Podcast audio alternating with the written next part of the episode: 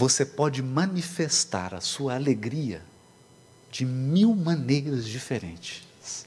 Mil maneiras diferentes. Mas é a mesma alegria. Alegria é a mesma coisa.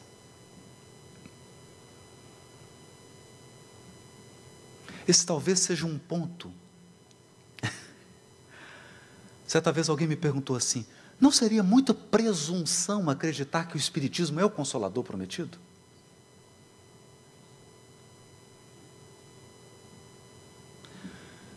Eu disse assim para essa pessoa, copiando Emmanuel, claro, um plágio, mas ela não sabia.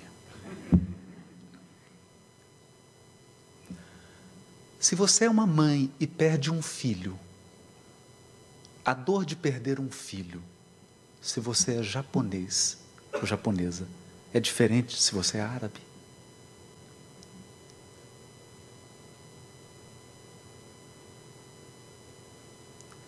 Enterrar um cônjuge é mais difícil na Austrália ou em Nova York?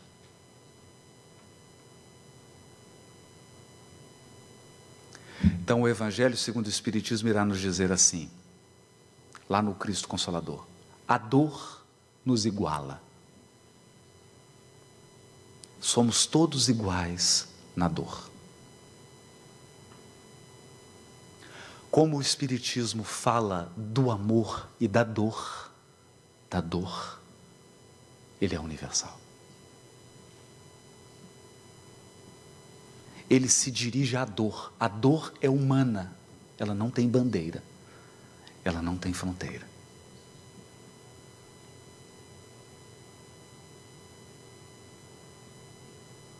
Então é um pouco sobre isso que Paulo está dizendo. Se você tem sede de amor, essa sede pode se manifestar de mil modos diferentes, mas ainda assim é sede de amor.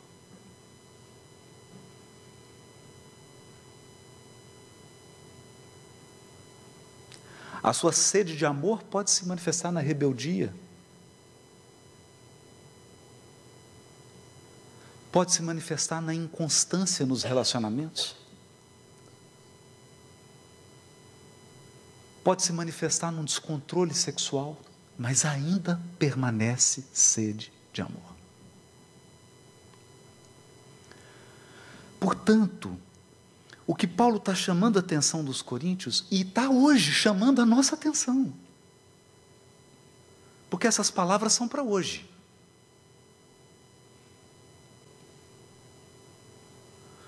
Eu me lembro de um grande dirigente espírita, um senhor, numa casa. Os grandes espíritas anônimos, é bom falar deles. Quando chegava o pessoal na casa, olha que criancinha bonitinha, que gracinha. Ele falava assim: olha, tem um espírito aí dentro.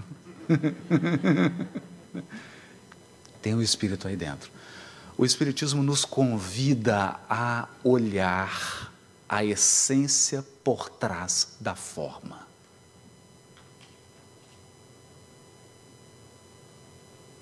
Os fundamentos que estão por trás das manifestações.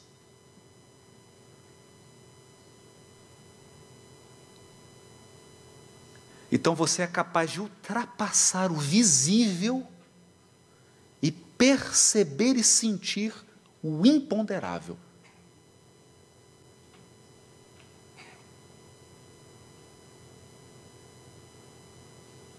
Isso é importante. Quando nós alcançamos esse estágio, você se engana menos. Como diz a música, as aparências enganam aos que odeiam e aos que amam. Adentrar na essência do Consolador prometido é, no fundo, educar nosso olhar. Olhar no sentido espiritual.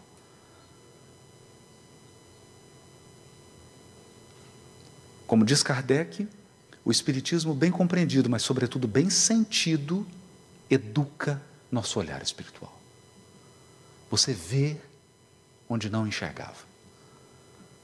E aqui o convite de Paulo: olha para a essência por trás da manifestação. Não se deixe iludir pela diversidade de manifestações.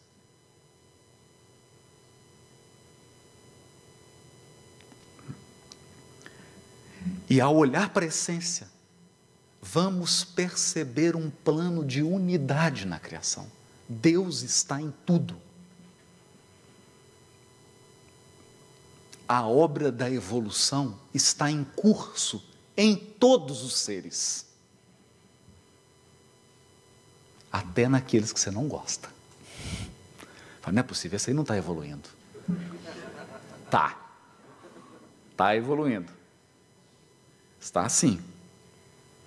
Então ele diz assim: Porquanto a um é dada a manifestação por meio do Espírito da palavra de sabedoria, a outro, segundo o mesmo Espírito, a palavra de conhecimento. Olha, distingue sabedoria de conhecimento.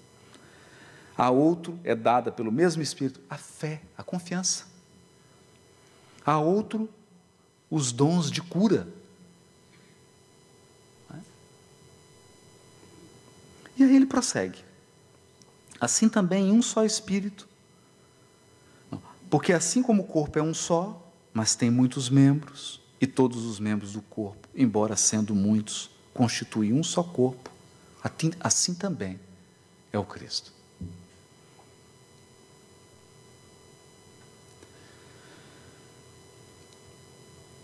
Pensando à luz da, da doutrina espírita, nós ultrapassamos essa questão religiosa para perceber que Cristo aqui significa convergência, unidade, conexão com o plano de unidade da criação.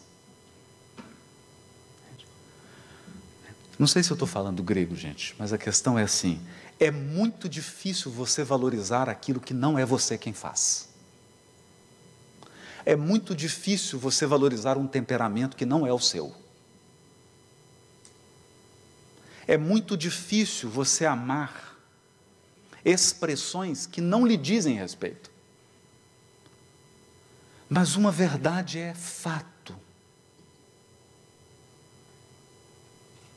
Nós compomos um todo. Nesse todo, que é um corpo, cada um contribui a seu modo.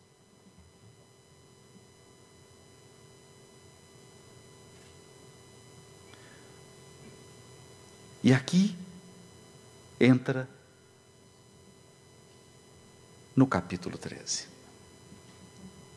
Porque ele fala de todos os dons.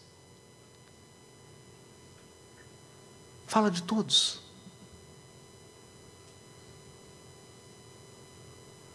E nós podemos, com essa lente de Paulo, examinar todas as relações: as relações conjugais, as relações gerais de amizade, de afeto, as relações familiares e as relações na casa espírita, no trabalho espírita.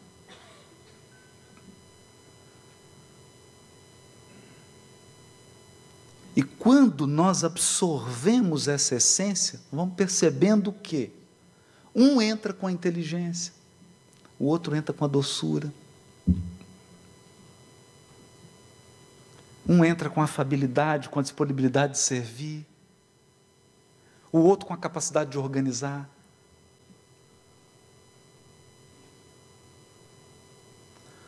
A grande questão dos relacionamentos aqui é a falta de percepção da unidade. E por que, que nós temos essa falta de percepção? Porque nós hipertrofiamos a nossa importância. Valorizamos demais. Então você pensa assim: olha, eu organizei isso aqui tudo.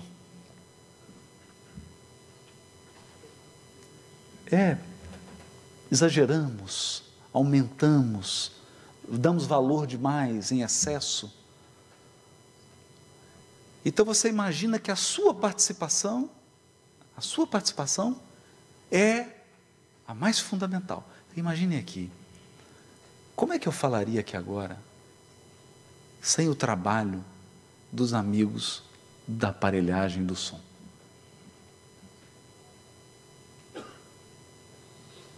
Dos que abriram o ambiente, colocaram todas as cadeiras. Dos que fizeram cartaz, dos que divulgaram. De quem está traduzindo. De todos que vieram aqui.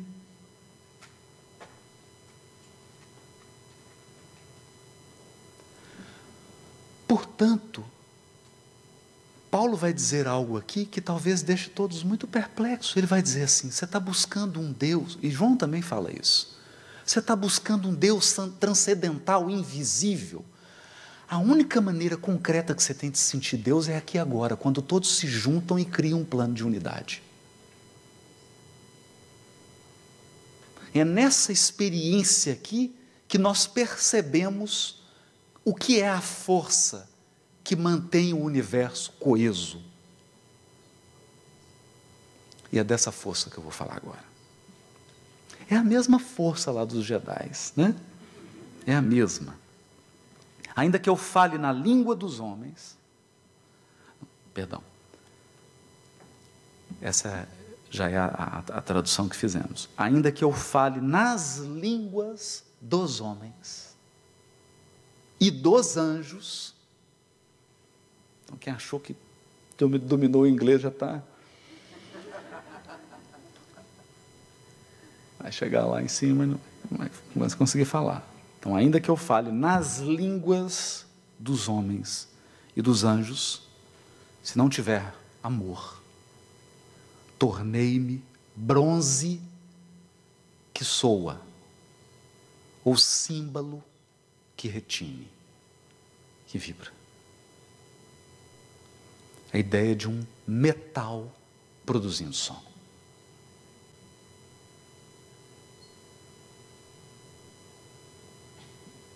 Olha isso. Então, o primeiro versículo nos diz: é preciso ultrapassar a expressão para atingir a essência.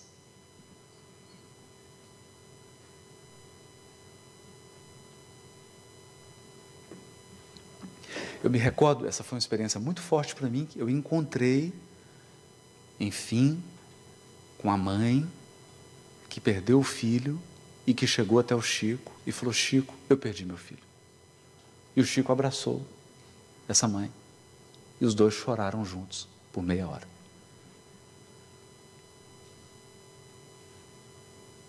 Então você fica pensando: Ah, perdi meu filho. Peraí, livro dos Espíritos, questão.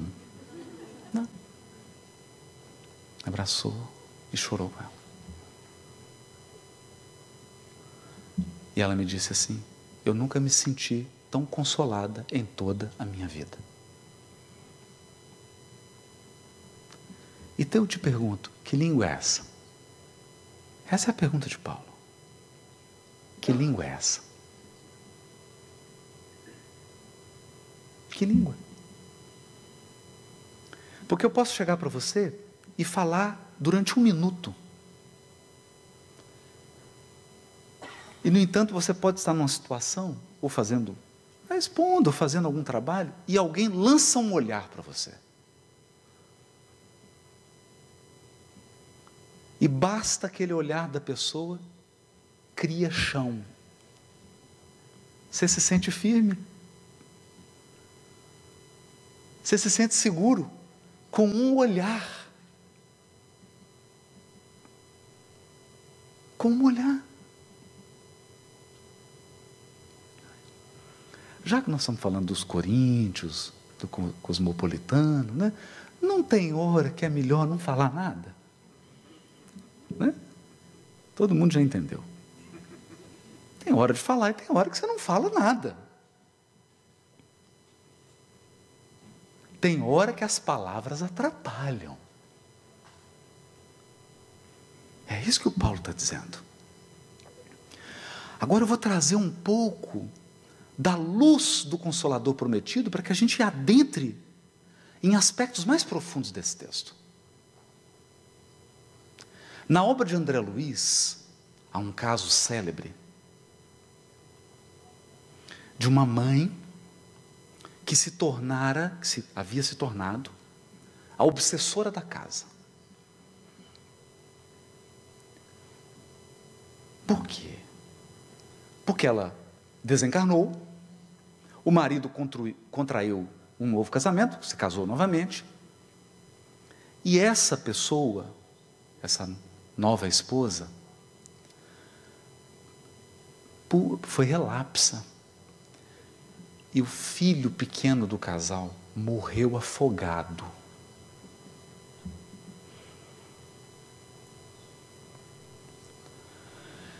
Então, você já imagina o emocional dessa mulher no mundo espiritual.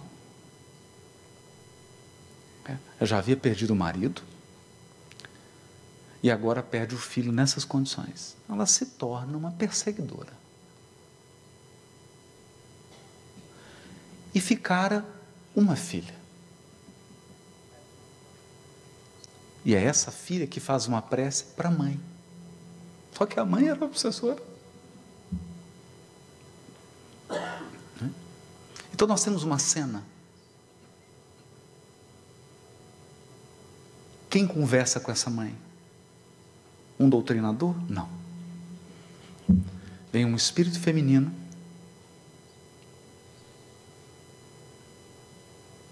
E a envolve sem palavras. E começa a emanar um arco-íris de luz. Nessa hora, André Luiz, o benfeitor, e André Luiz fica, meu Deus, o que é isso? Ela falou, André, se nós estivéssemos no nível evolutivo dessa irmã, porque ele diz assim: até aqui eu ajudei, a partir de agora nós precisamos de alguém que ama. De alguém que ama. Porque tem certos problemas na vida que só resolve quem ama. Todo mundo tenta, até chegar quem ama.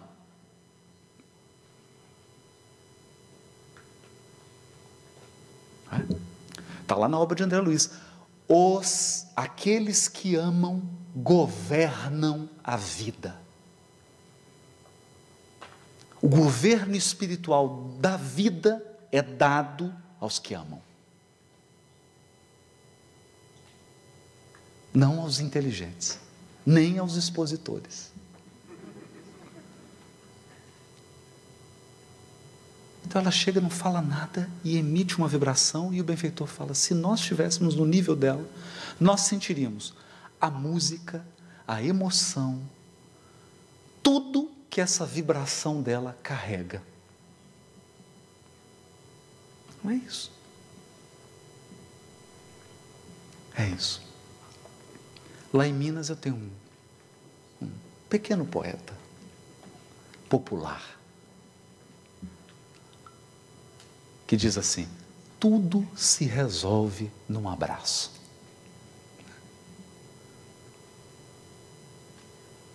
Essa força, é isso que o Paulo está dizendo. Ele vai caminhar mais. Ainda que eu tenha profecia e conheça todos os mistérios e toda a ciência, ainda que eu tenha toda a fé, olha isso, a ponto de remover montes, se não tiver amor, nada sou. Por quê? Nós temos que tomar um cuidado aqui para não cometer um equívoco aqui. Imaginar que ele está fazendo uma comparação de corrida de 100 metros, quem está correndo com o Usain Bolt? Não é isso. Então eu vou dar um spoiler aqui, vou contar o final. O que ele vai concluir por que, que se você tiver fé, tiver a profecia, o conhecimento dos mistérios, por que, que sem o amor isso não resolve? Porque tudo isso, tudo isso são manifestações do amor. Então, se você tiver só a manifestação, não tiver essência, é um corpo sem alma. É essa a ideia. Vamos avançar um pouquinho mais. E ainda que eu reparta todos os meus bens, e ainda que entregue o meu próprio corpo para que me glorie, aqui é uma expressão idiomática, me glorie é entregar para o martírio, porque para eles ir ao martírio era uma glória. Então, ainda que eu entregue o meu corpo para o martírio, se não tiver amor, nada disso me aproveita. Aqui tem uma reflexão. Renunciar, ceder e sacrificar-se por si só não resolve. Você pode beneficiar muitos, mas qual o proveito para você? Só haverá proveito para você se é o amor quem inspira esses atos.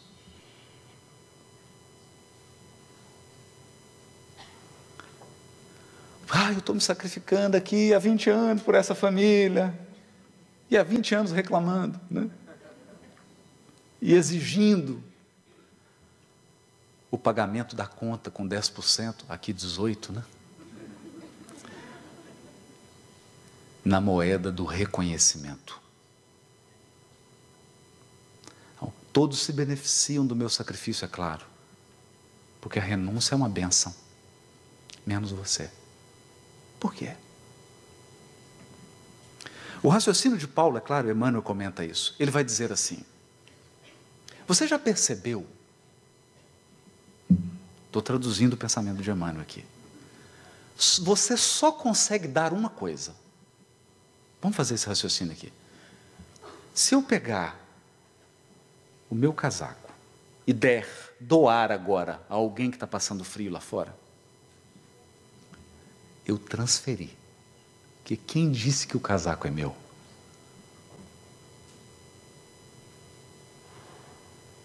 Quem disse? Nós encarnados vivemos num regime de transferência. Sabe por quê? Desencarna agora e pega o casaco. Vai reclamar o casaco. Não, meu casaco, esqueci. Ele vai falar assim: filho ou filha, não é mais seu. Não é mais seu. Imaginou, três horas depois que você desencarnou, alguém entrando no seu quarto, nas suas coisas pessoais, tirando tudo do lugar. É uma tortura, né? Imaginou? Pegando tudo.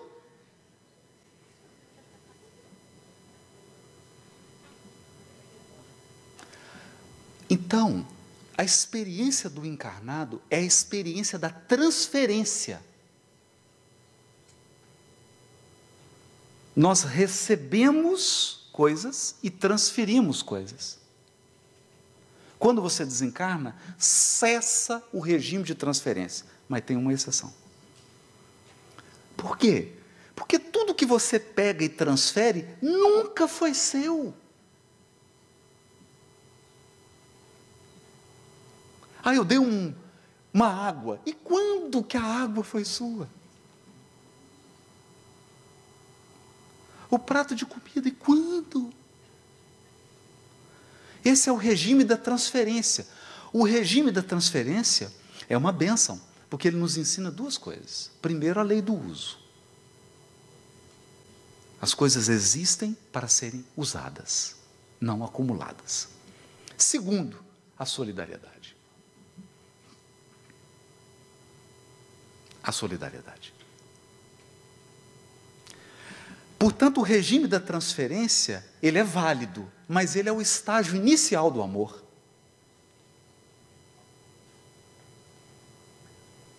Sabe por quê? Porque só tem uma coisa que você pode dar. Essa é sua, não é transferência. Todos nós aqui. Só tem uma coisa que você pode dar e isso é só seu: seu amor. Percebe? Porque o amor do Haroldo não é o amor do Júlio. Tanto que nós queremos os dois, né? O amor dele e o meu, né? Não é isso? Espero né, que vocês queiram. né, Júlio? Estou aqui dando um de convencido, né? Brincadeira. Percebe?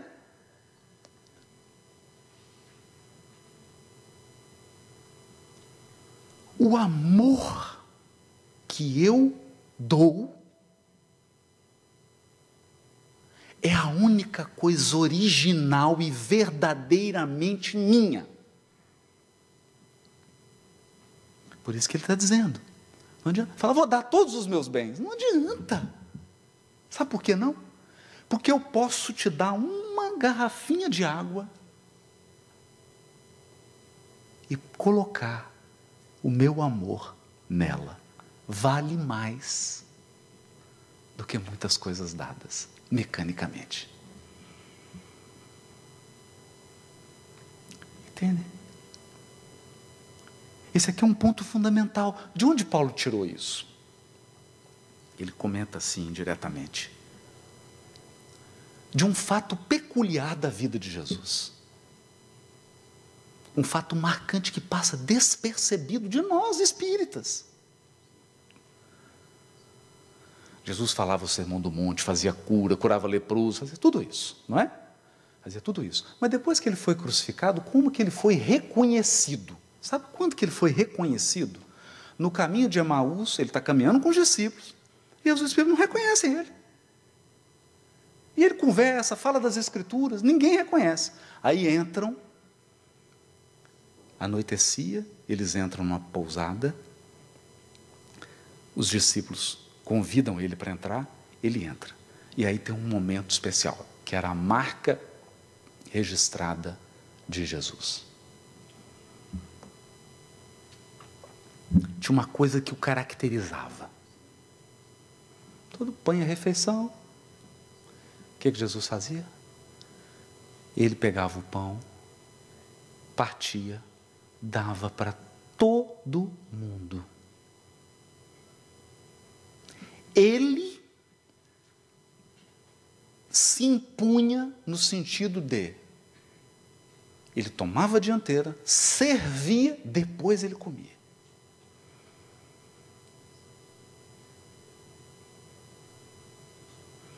E isso era um fato tão marcante que ele dizia assim: o filho do homem, né, se referindo a ele, o futuro da humanidade que ele representa, porque o super-homem não, não, mora aqui no Smallville. Isso é, é, é propaganda enganosa.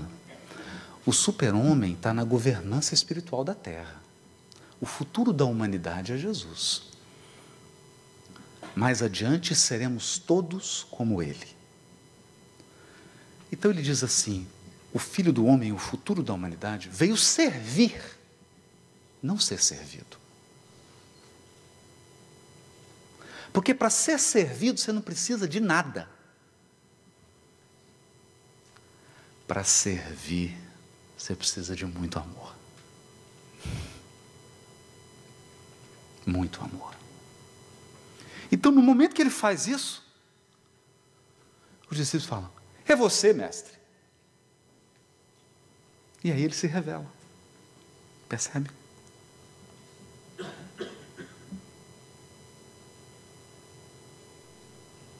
Se revela.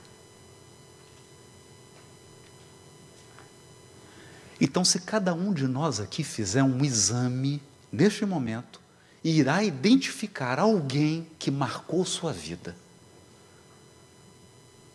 Por quê? Não porque te falou as palavras mais sábias, mas alguém te, que te marcou, porque num momento muito específico da sua vida, essa pessoa chegou e num gesto de amor, ela te fez sentir alguém amado.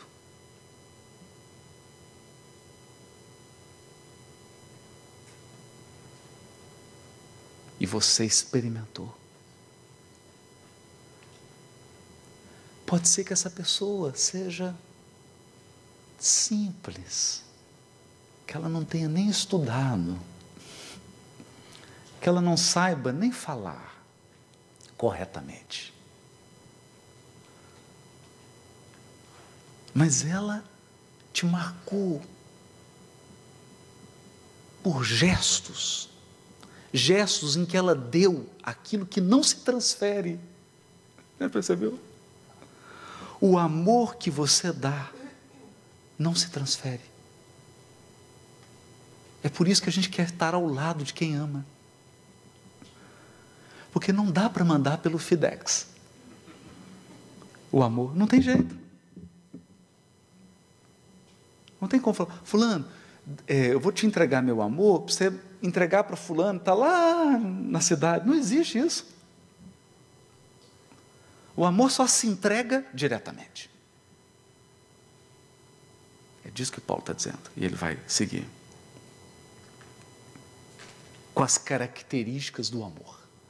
E aqui, nós somos convidados a pensar de um modo diferente de Hollywood.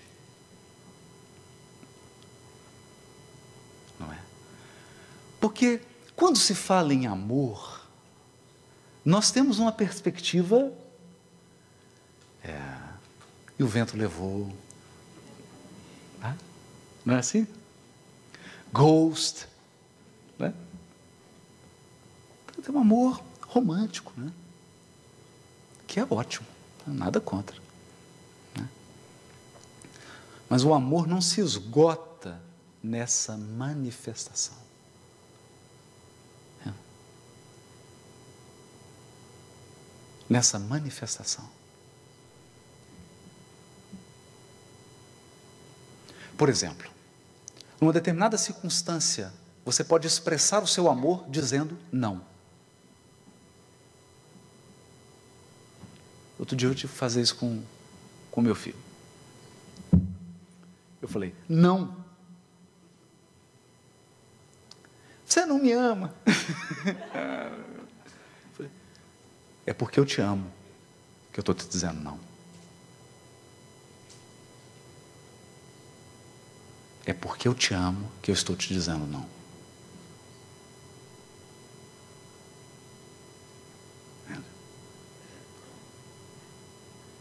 O amor, ele tem infinitos meios de se expressar. Por isso você não pode ficar preso na manifestação. Né? Porque alguém que te ama pode dar a maior manifestação de amor a você ao dizer assim: nisso eu não vou seguir com você, você está cometendo um grande equívoco. Essa pode ser a maior manifestação de amor que você está recebendo. Só que nós estamos acostumados com o quê? Um buquê, chocolate Lindt, né? Então, com uma manifestação. Então agora, Paulo, nesse trecho do capítulo, vai ultrapassar as manifestações e vai trabalhar os atributos do amor. as características que identificam o amor.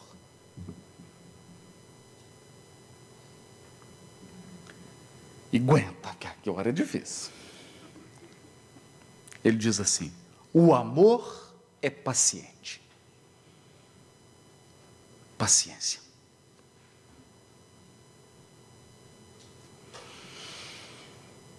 Por quê? Por quê? A pergunta é: há quanto tempo você é aguardado? Hein? Escuta, eu vou falar agora para o teu espírito. Antes de você vir, você foi avalizado. Assinaram promissória em teu nome.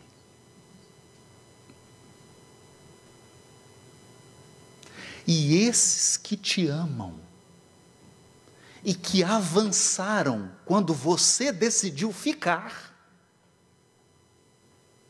te aguardam.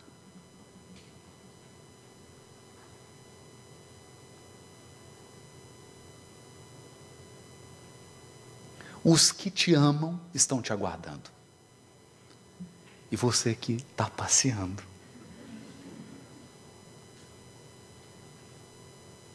O amor é paciente.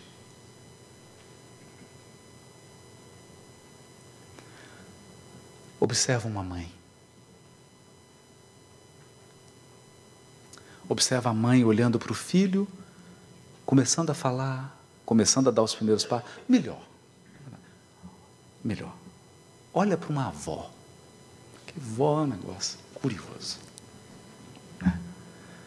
Olha para uma avó, para um avô.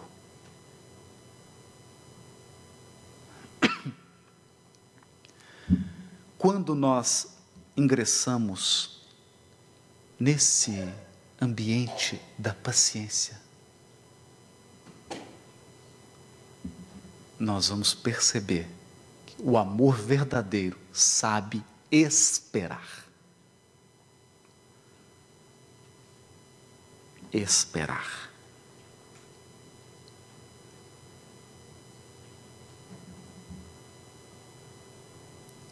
Tudo na natureza, sabe esperar. A natureza é uma lição de paciência. Porque se você colher o fruto antes dele ter crescido o suficiente e antes dele ter amadurecido, você não tem fruto.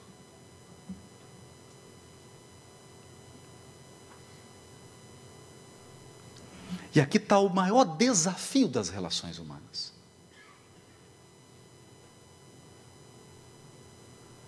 Porque só vive o amor, seja ele conjugal, de amizade, na casa espírita, de trabalhadores, só vive o amor quem sabe esperar. Não tem fast food aqui.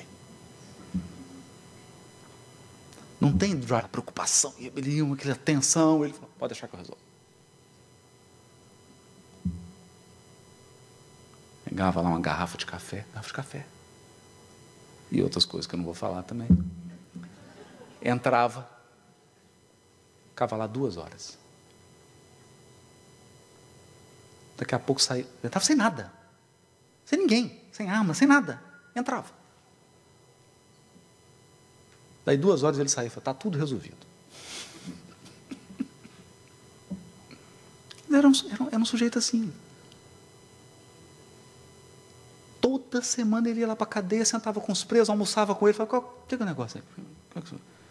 Não, rapaz, para de chorar, você está faltando um mês ainda. Fica, conversava. E os presos tinham um respeito. Ele entrava, ô oh, doutor, era o respeito. Um negócio surpreendente. Surpreendente. Então o amor tem. O amor é afável. é afável, é bondoso, não é ciumento. Mas aqui, o ciúme aqui não é o ciúme saudável da relação afetiva, não. O que o Paulo está dizendo aqui do ciumento não é?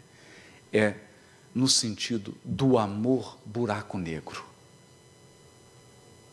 Aquele amor que quer tudo para si. Que não dá espaço para que o outro floresça. É, a, palavra grega é essa. O amor não se vangloria, quer dizer, ele não é soberbo. O amor não é soberbo. Nós, certa vez, fomos a um evento em Salvador, interreligioso, e, e, tínhamos vários intelectuais, teólogos católicos, protestantes, judeu, muçulmano, e você puder imaginar. E cada um falava e, dez minutos. E eu ia falar da perspectiva do Espiritismo. Aí nós falamos, cada um falou, todo mundo falou, uma hora e meia falando. Aí tinha uma senhora, de, com um vestido branco, branco, rodado, parecia uma mãe de santo. E chegou a vez dela falar. ela se levantou e disse assim: Aí eu estou acanhada de falar. Estou com vergonha. É tanta gente inteligente, vocês falam tão bonito. E eu olhei aqui a hora também, não vai dar para eu falar, porque ontem eu recebi cinco pessoas da rua lá em casa, eles estão lá abrigados, e aí eu tenho que ir lá dar comida para eles. Calou a gente. Eu falar o quê? Ela dirigia uma instituição que acolhia morador de rua. No dia anterior recebeu cinco. Ia para lá fazer comida. É. Não é interessante isso? Ontem eu assisti um vídeo da Madre Teresa de Calcutá, está no Facebook. Não sei se era na ONU, alguma coisa assim importante, porque tinha pessoas de várias nacionalidades, e ela dizendo como é que foi o chamado dela para essa questão da doação, né? E aí ela disse assim: Olha, eu vi uma menina que estava com fome e dei um pão para ela. E os olhos dela brilharam. E ela começou a pegar um pedacinho e comia. Um pedacinho. Eu falei para ela: come. Por que você não come tudo? Ela falou: porque eu tenho medo de comer tudo e voltar a experimentar aquela fome.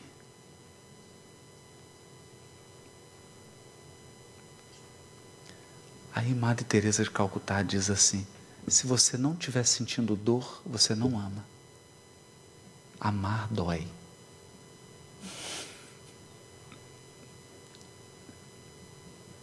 Amar dói.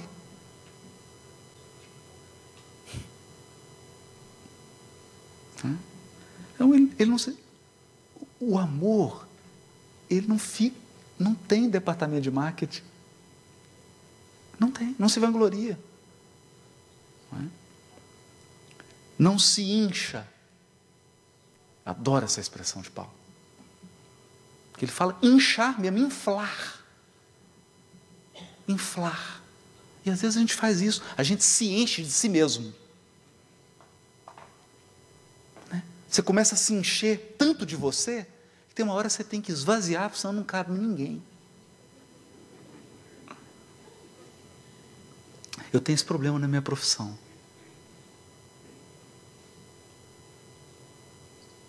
Se não tomar cuidado, tem que construir um prédio para cada juiz. De tanto tamanho que é o ego. Vai inflando, não cabe mais ninguém, tem que ter um prédio para ele.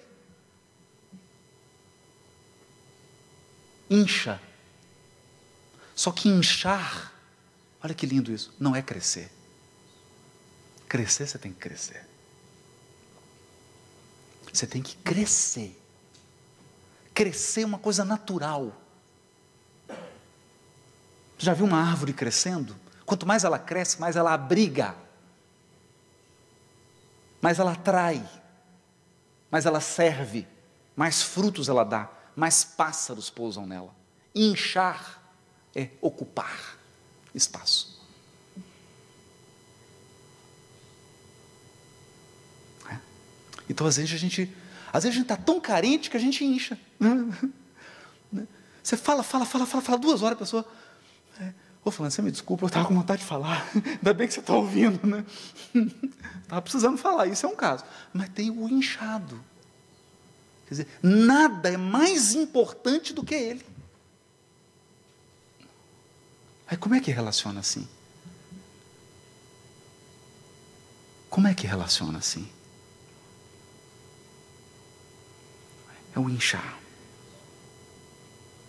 Não é indecoroso. Olha, isso é lindo.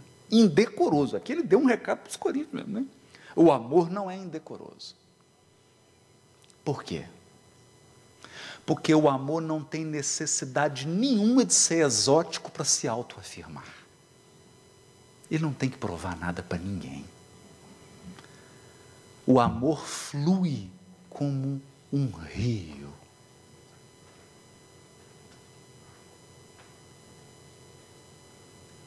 Então as expressões do amor são elas têm uma um perfume de timidez. É lindo isso. Suave e poderoso. O amor não busca os seus próprios interesses. Não busca os seus próprios interesses. É? Uma, uma, maneira, uma das maneiras né, que a gente sente isso é quando você tem filho, não é engraçado, né?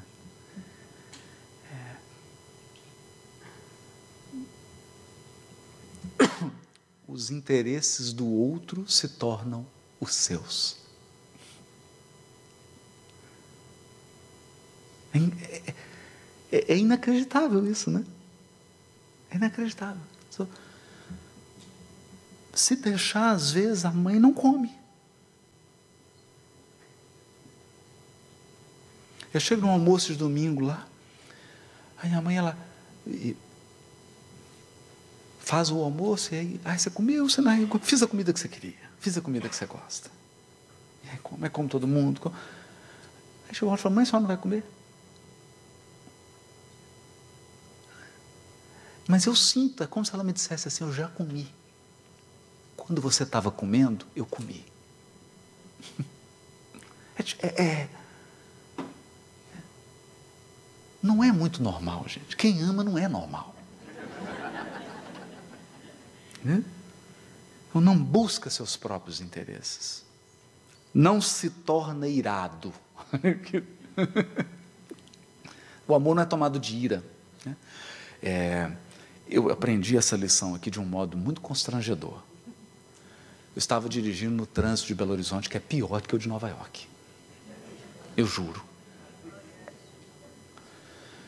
E aí um sujeito deu uma fechada e aí, gente, aqueles estágios evolutivos que eu fiz na animalidade veio a.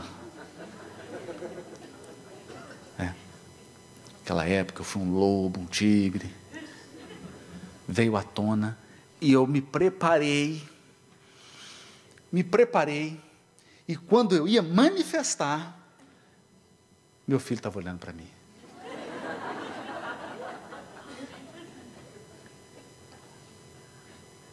Eu subi o vidro. Ele falou assim: Tá nervoso, pai? Assim,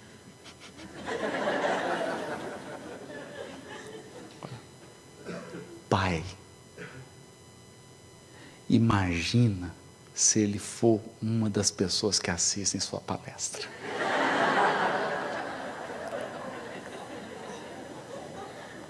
Eu falei, aí eu estava desmoralizado, filho.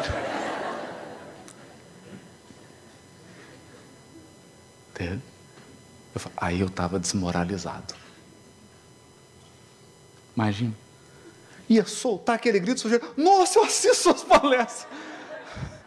Percebe? Percebe? Vem um carro te dá uma fechada, você vai xingar, é sua mãe. Ô oh, mãe, mas atenção aí, né, mãezinha? Entendeu? Por isso, o amor, ele modera as coisas. Ele modera. Não consegue manifestar essa ira porque ele dá uma temperada. Dá uma temperada. É, o amor não leva em conta o mal.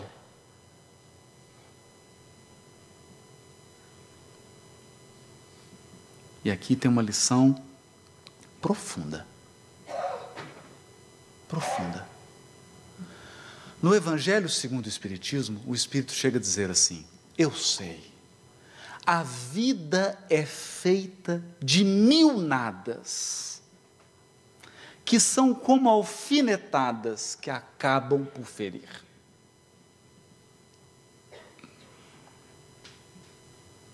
Então tem um problema nas relações de longo prazo. Por exemplo, trabalhadores de casa espírita. Norma está aqui 30 anos na casa, sabe disso. Aí você vai se alfinetando há 30 anos. E aquilo vai acumulando. Acontece que é muito pesado lembrar do mal. É como nunca desfazer a mala.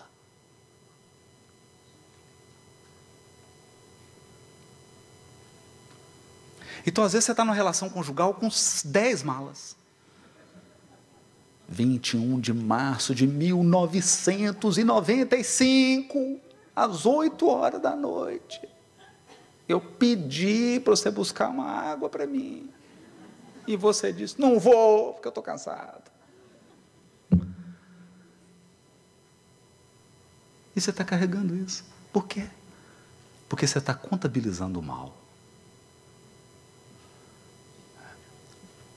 Contabilizando o mal. Acontece que Emmanuel diz assim: o mal, por ser próprio das criaturas, é sempre limitado em suas manifestações. Somente o bem é infinito, porque procede do Criador.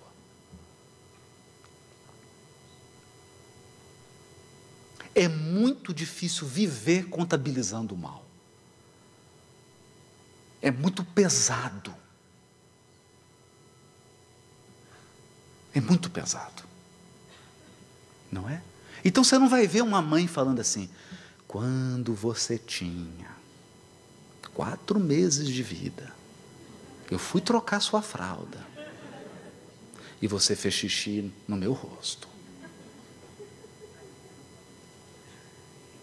Que mãe que lembra disso?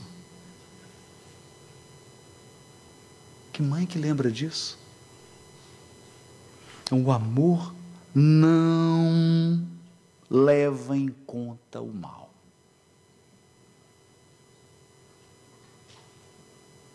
Se fosse assim, o amor de Deus seria um apagão. No entanto, o amor de Deus é uma luz inextinguível. Não importa o que você faz. Importa para você. que vai resgatar, vai sofrer, vai chorar para aprender.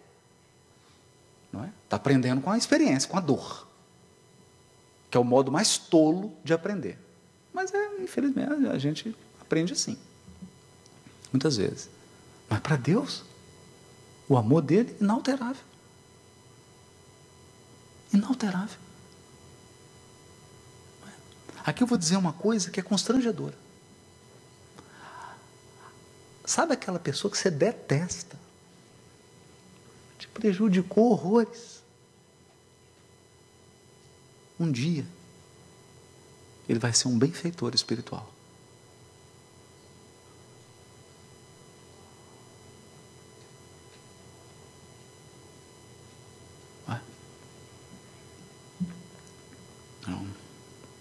A gente tem que.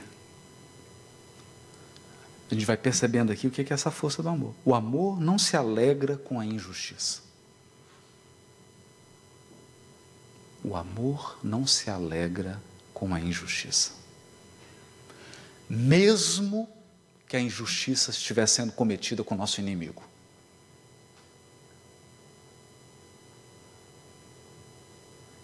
Né? Mas se regozija com a verdade. O amor se alimenta da verdade. Nós falamos de verdade. Eu vou dar um exemplo aqui para a gente entender. Né? Imagina aqui agora, atrás de mim, uma tela gigante, 4K, 300 polegadas, e passando aqui agora todas as suas conversas do WhatsApp.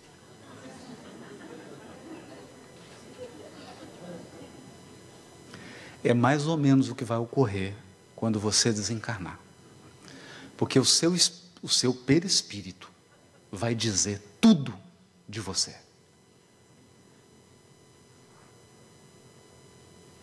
Tudo. Não adianta pôr roupa. Tudo que você sente, aquelas coisas que você não conta para ninguém, aquelas coisas que você sente que nem você sabe que sente, aqueles desejos ocultos, fica tudo claro, estampado em 4K no seu perispírito. Lê tudo. Por isso que o amor se estabelece na verdade. Quem ama precisa aprender a ser transparente.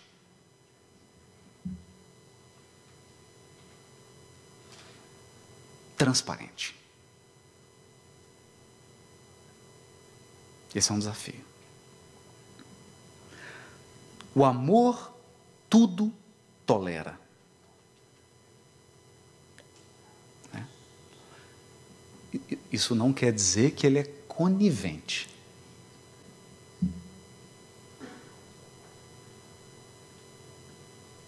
Não significa que ele é conivente. Então, gostaria de dar um exemplo aqui do amor divino. Nós, espíritas, gostamos muito de focar a nossa atenção no resgate. Não é? Então você fala assim: nossa, estou resgatando. Estou resgatando. É um karma.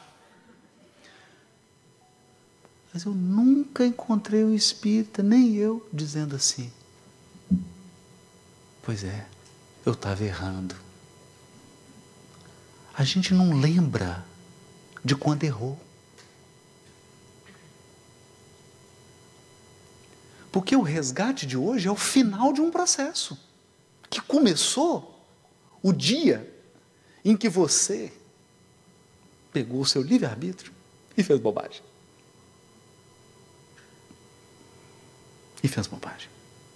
E machucou muita gente. E fez coisas horrorosas. Fez feiura. E enquanto você sorria, muita gente chorava. No entanto,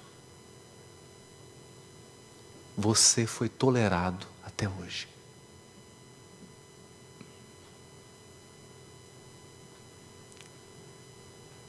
As leis divinas te aguardaram.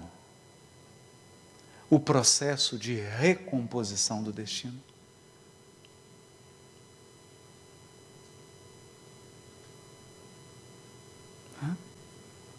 Então, isso não é impunidade, hein? Não é impunidade, não. Tolerância não é impunidade nem conivência. Jesus nunca foi conivente. Falava, ele falava abertamente. Escuta, estou te curando, mas você vai e não erra de novo, porque senão vai ser pior. E tem uma parte que ele não falou porque ele era muito bondoso. E eu não vou estar aqui. Já não vou estar mais encarnado. Eu nunca fui conivente. Acontece que sair do erro é um processo que exige muitos passos. Não espere que a pessoa dê todos de uma vez.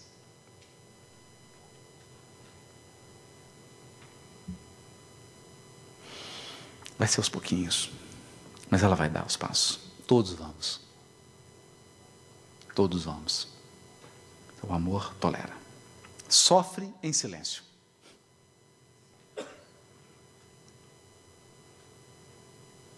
Sofre em silêncio. Por quê? Não é que nós não possamos compartilhar.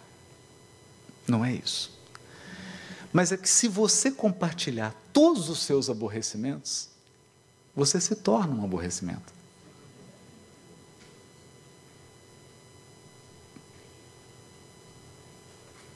Então nós precisamos adquirir, melhor, nós precisamos desenvolver o nosso limiar à dor. Precisa largar um pouco. Tem uma resistência maior. Tem situações, evidente, que nós vamos compartilhar. E a providência divina vai colocar corações ao nosso lado para sofrer conosco. Porque isso também é amor. Sofrer ao lado de. Isso é amor.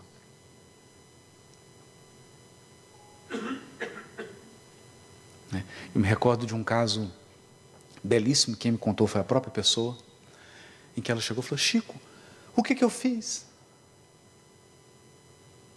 Qual é meu karma?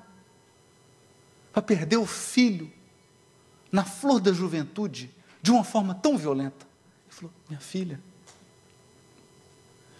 ele tinha esse débito, precisava passar por essa experiência, e você, por amor, disse: Eu estarei ao seu lado. Porque eu não consigo me imaginar você passando por isso e eu não estando ao seu lado. E você implorou para estar ao lado dele quando ele fosse passar pelo momento mais difícil da sua evolução na presente encarnação. Aí a mãe entendeu.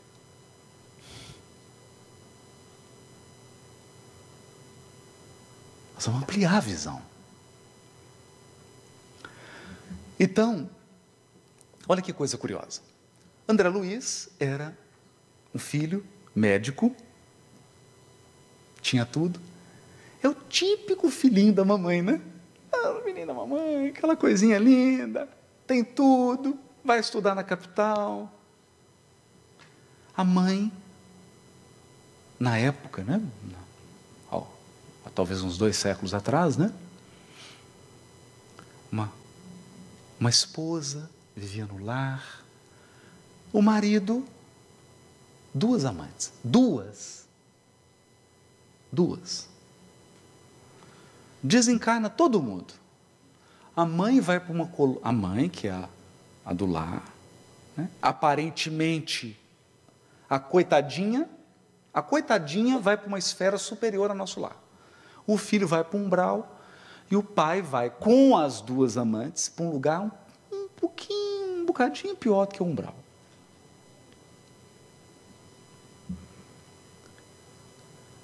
E o André Luiz tentando, né? Equacionar.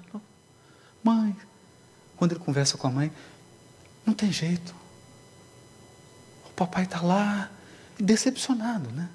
Quero um vínculo. O pai, na encarnação, tinha vindo com muitos recursos financeiros e aquelas duas moças se transformaram é, num numa diversão, né? Ele fazia todos os desejos delas, das duas, todos. Então, imagina que tipo de hábito ele criou no psiquismo dessas duas criaturas. Que tipo de condicionamento ele criou? Aí o André Luiz, desesperado, mãe, não tem jeito, já tentei. Eu, eu, eu saí do Brau, né, mãe? Estou aqui, estou bem, estou até escrevendo, né? livro espírita, né? Aí, papai, está difícil. Ela falou: Não, meu filho, já está tudo resolvido. Mas está resolvido como, mãe? Seu pai vai encarnar, reencarnar, e eu vou junto. Virei novamente como esposa dele. Mãe, é, mas fique tranquilo, que nós vamos receber as duas companheiras como filhas.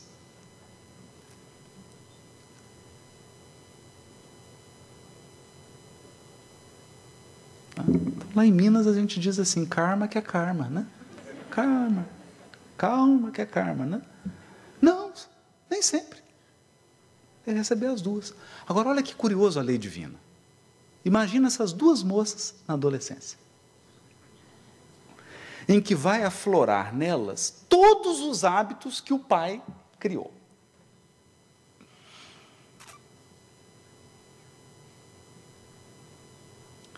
eu já vejo o pai do André Luiz com insônia, sem dormir, por causa das duas filhas.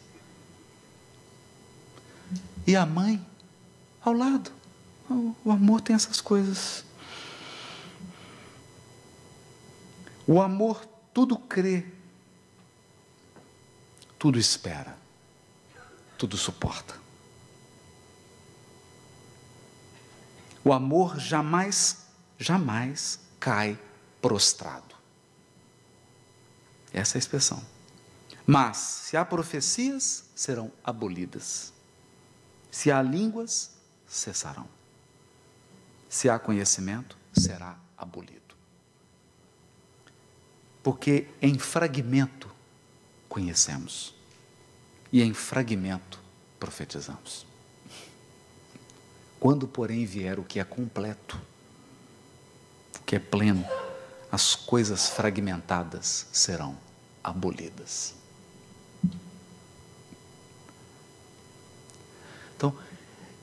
Pensa naquilo que você conhece. É um pedaço. O amor não, ele é sempre inteiro.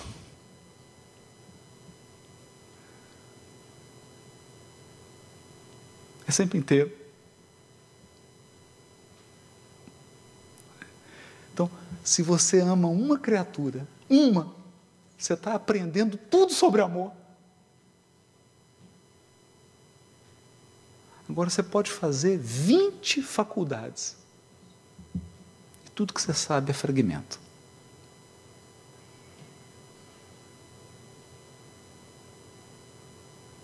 Tudo que você sabe é fragmento.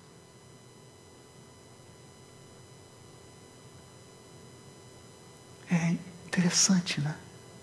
Porque o amor não tem pedaço, o amor é sempre inteiro. Ele é sempre uma experiência do todo.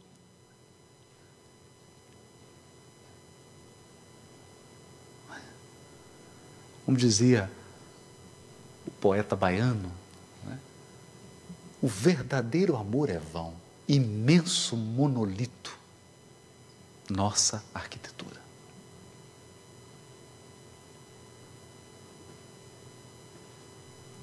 Amor é amor, ponto final. É uma experiência do todo. Quando eu era criança, falava como criança, pensava como criança, raciocinava como criança. Quando me tornei homem, no sentido de adulto, né? Aboli as coisas de criança. Porque agora vemos através do espelho, em enigma, mas veremos face a face. Agora eu conheço em fragmento, mas então conhecerei completamente, como também sou conhecido.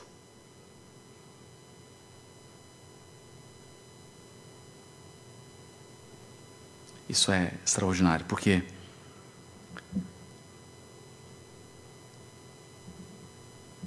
o amor da vida, que é Deus, nos conhece mais que nós mesmos.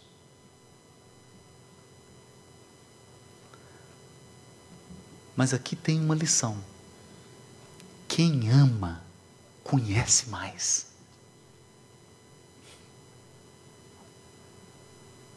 Quem ama, vê mais.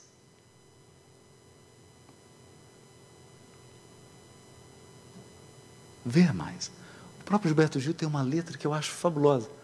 Acho que ele fez em homenagem ao, ao Tiago.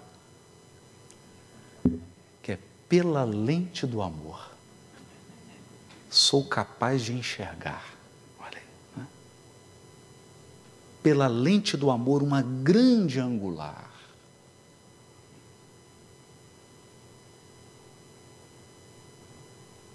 Né? Então, a grande angular dessa lente, você estava enxergando Públio Lentulus. Jesus enxergava Emmanuel. Por quê? Porque ele disse assim: está no teu querer. Aliás, é mais bonito, né? Ele fala assim: encontras neste momento um ponto de regeneração para toda a tua existência. Mas está no teu querer o seguir-me agora ou daqui a milênios. Então, onde que a angular dele estava vendo? Estava vendo Emmanuel.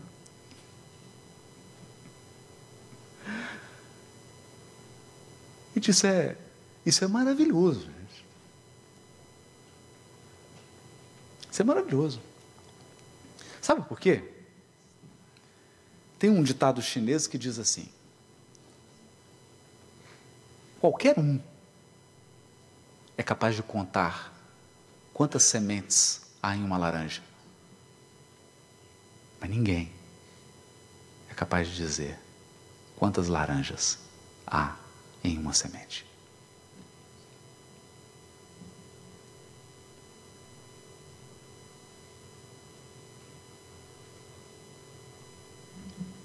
Quem ama é capaz.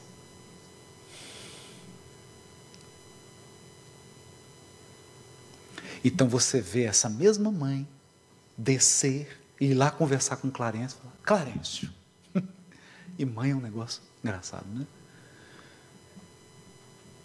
Clarêncio, eu venho te pedir para intervir em favor do meu filho. Falou, mas, mas seu filho, onde? Está lá no umbral. Estamos lá tentando ajudar. Esse menino é tão bom, Clarence. Esse menino vai dar uma contribuição. Vai escrever uma série bonita chamada Série André Luiz. Por favor, Clarence. Tá bom. Você sabe que ele não tem mérito para vir para a colônia. Eu assino a promissória. Eu me responsabilizo. E aí foi. E não é que funcionou, gente. Menino tinha potencial mesmo. Não é? Será que esse não é o seu caso?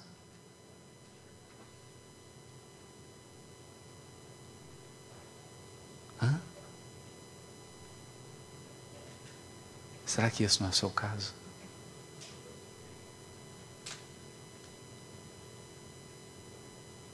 Ou talvez você não se recorde Talvez você não saiba identificar os nomes. Você sonha com eles, mas eles não permitem que você se lembre, porque senão você vai desistir de continuar encarnado. Mas aqueles que te amam te avalizaram. Porque eles são capazes de enxergar em você o que nem você está vendo.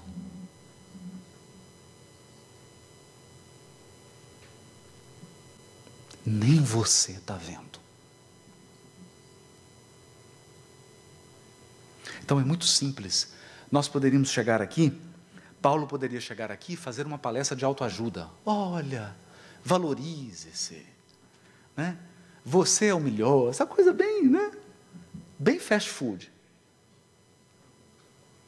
Acontece que, se você não amar você não vai ver valor nem em você.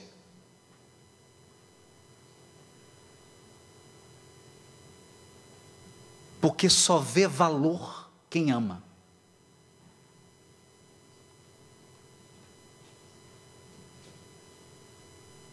Quem ama. Então quem está de fora, nossa, quem ama tem as percepções mais sutis do futuro. É por isso que o Paulo está dizendo: não adianta você vir com mediunidade, profecia. Ah, não adianta, gente. Quem ama vê muito mais longe. Por isso que o amor tudo espera. Porque ele já viu. Ele já viu o futuro.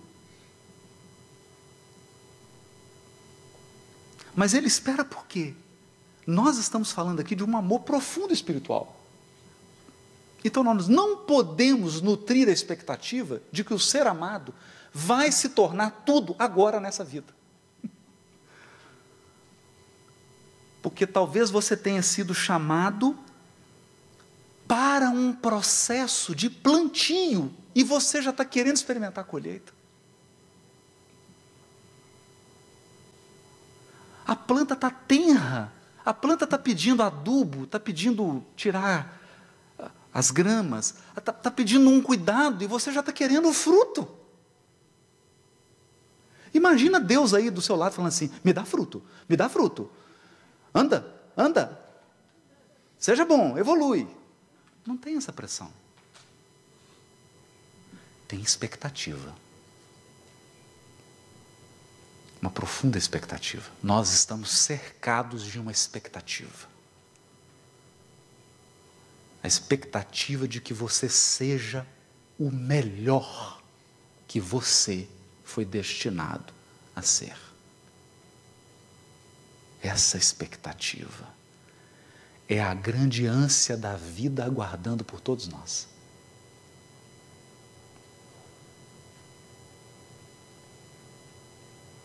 Até chegar lá, é criança. Nós somos crianças. Nós somos crianças. Os espíritos superiores nos enxergam como crianças de três anos de idade. Por mais que você ache que tenha 50, 60, 70, ilusão sua, isso é seu corpo.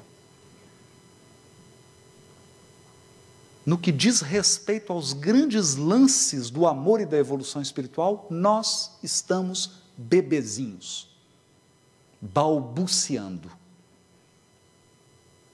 as primeiras expressões do amor. Agora, pois, permanecem a fé, a esperança e o amor. A palavra é amor, não é caridade, é amor, HP. E o amor. Estes três, porém, o maior destes é o amor.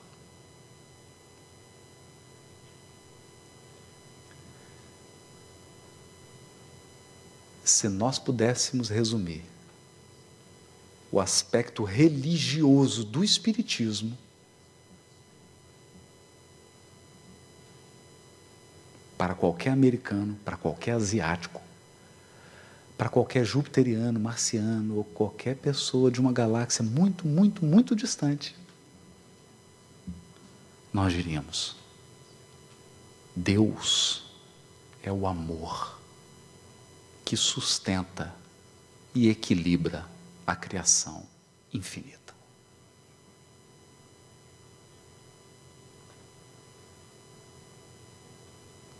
Se você tiver dúvida no momento difícil da sua vida, Deus estará sempre do lado do amor. Muito obrigado. Boa noite para todos.